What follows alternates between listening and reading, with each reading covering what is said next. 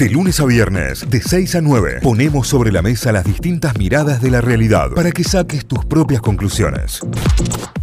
7 con 18 minutos es un buen momento para hablar de gaming, de los eSports y de todo lo que necesitas saber en Game Attack con el Suri. Hola Suri, buen día, ¿cómo andás? Buen día, Cayo, buen día, Santi. ¿Cómo andamos? ¿Todo bien?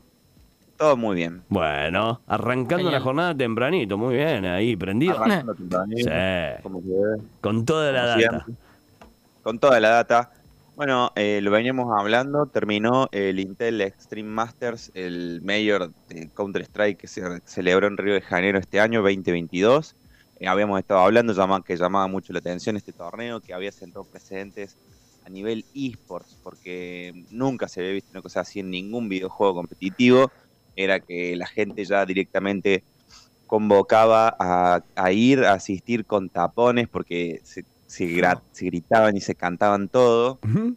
Realmente una experiencia única. yo no había visto nunca na- una cosa así, que no parara, que la gente no parara de cantar, que no pararan de alentar, que fueran con cornetas, con bombos, hicieran un quilombo bárbaro. Parecía un partido de fútbol. Estaban jugando Counter-Strike. Terminó. El final fue entre Heroic.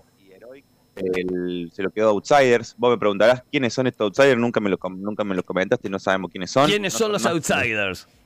no son más que los Virtus Pro, que es un equipo pro de- histórico ruso, super tanque, hiperpotencia, nada más que tuvieron que competir, como pasó en todos los deportes internacionales, Sí. tuvieron que competir neutrales, digamos, con otro nombre, Claro, sin la bandera. como- sin la bandera, incluso acá en- trascendió en Twitter, algunos dijeron que ni se metió la organización, que esto fue una cuestión que jugaron los muchachos con el coach, digamos, como que fueron solos, hicieron, hicieron todo por su cuenta, los Virtus Pro bajo el estandarte de Outsiders.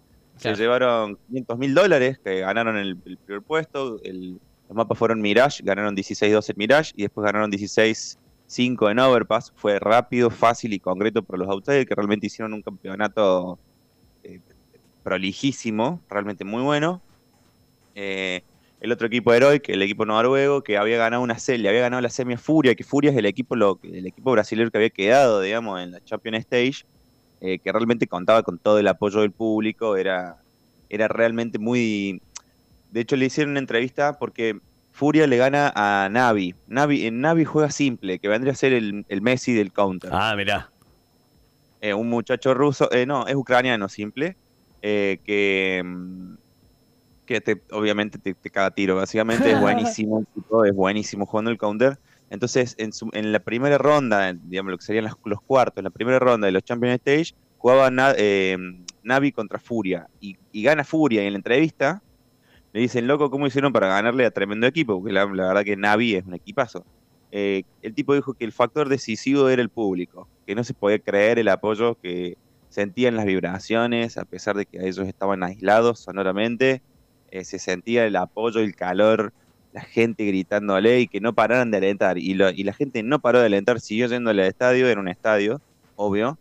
Eh, y después fue el partido entre Heroic y Furia, realmente fue buenísimo, pero Cadian, nuestro jugador favorito, eh, realmente hizo, la- las individualidades estas que, salen cada tanto, así jugadores que te terminan carreando las, las rondas y se que quedó la clase, la quali a la final, Heroic contra Outsiders, entonces terminó siendo, la verdad, un excelente mayor, la primera vez que se celebraba en Sudamérica y que inmediatamente terminó el mayor, dijeron eh, que va a volver el competitivo Brasil en el, el año que viene, que va, se van a celebrar la ASL Pro Tour.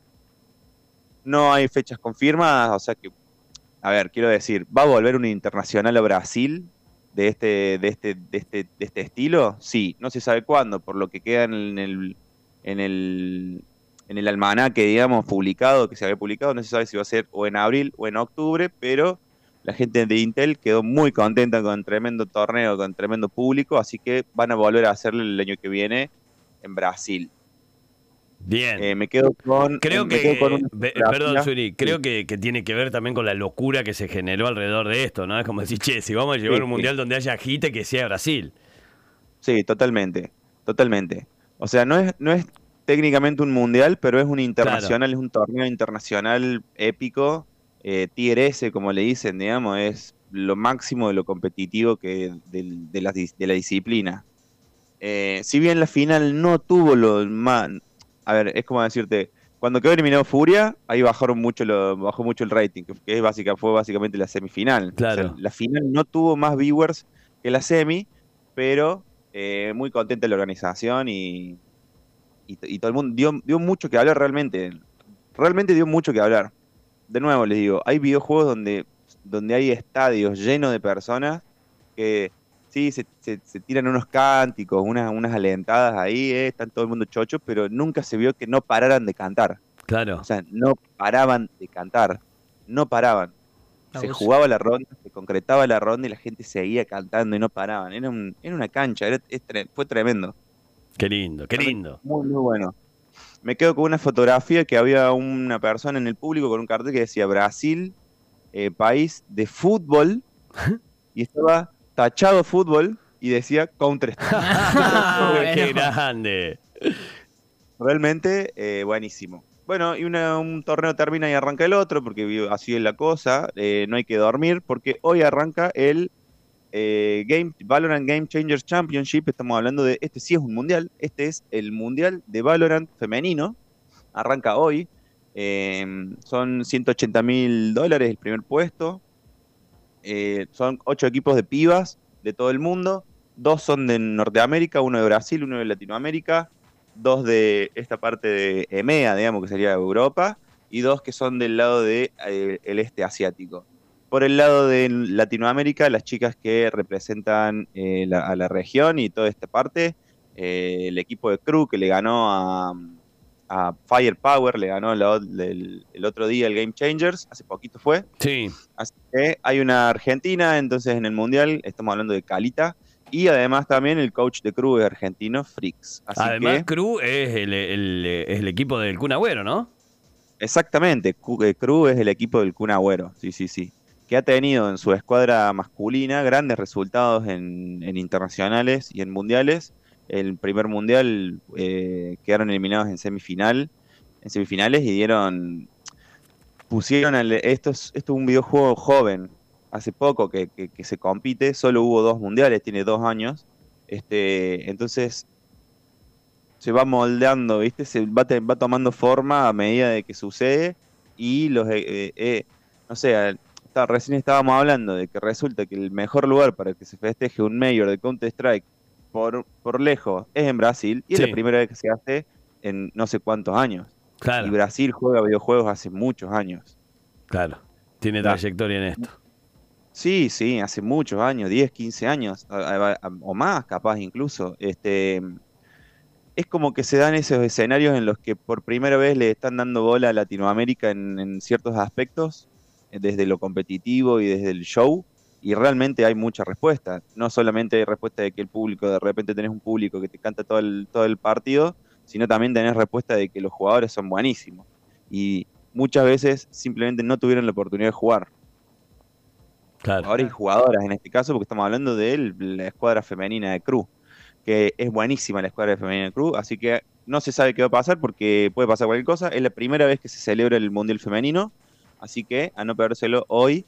Eh, van a ser los partidos, préndanse un YouTube, préndanse un Twitch, estén atentos ahí, háganle el aguante a las pibas, que vamos a las pibas, vamos Cruz.